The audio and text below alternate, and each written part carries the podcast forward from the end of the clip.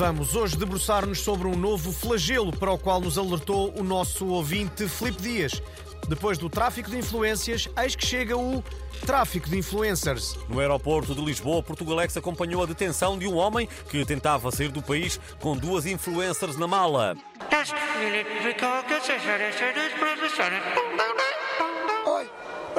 Máximo podem acusar-me de tráfico de influencers leves, porque cada uma delas não pesa mais de 45 quilos, não é, Nádia? Epá, é assim, eu pesava 47, mas esta semana estou a fazer um detox à base de sumos de repolho e spirulina e passei 44. Este é abacate, este é grato ao mundo, este é grato ao repolho. Além disso, eu não estou a receber um tostão pelas histórias que elas fazem a promover a nova linha de azulejos sem glúten.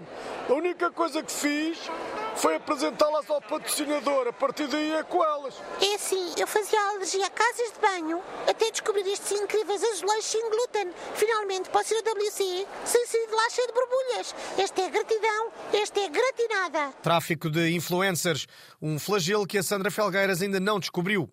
Perdão, eh, parece que afinal já tem conhecimento.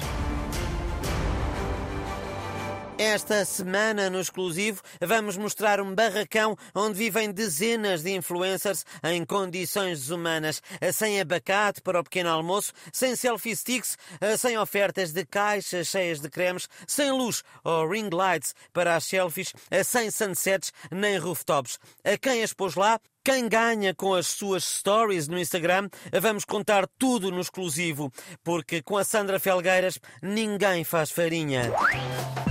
E é hoje o dia do Planeta Vermelho, data que celebra o lançamento da nave espacial eh, que enviou para a Terra as primeiras imagens de Marte. Para o nosso especialista em astros e holocaustos canibais, José Gomes Ferreira, este é, mas é o dia das mentiras. Recorde-se que o comentador afirmou aqui há tempos que Marte não é vermelho, mas azul e verde.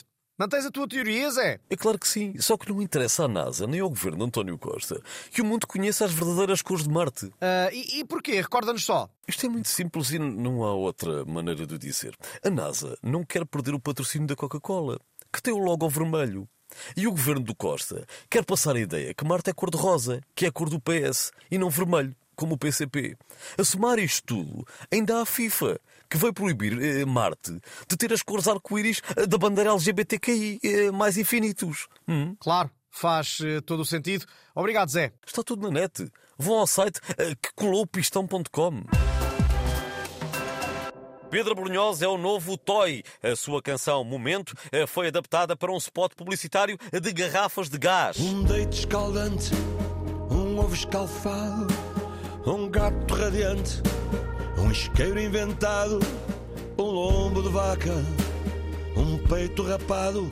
O Portugalex sabe que, tal como o Toy, a Brunhosa vai continuar a cantar versões de uma canção que dá para tudo. Consta que o próximo será o anúncio a um talho. lombo de porco, uma mão de vaca, um frango do campo, uma entremeada, um bife de peru, uma vitela assada.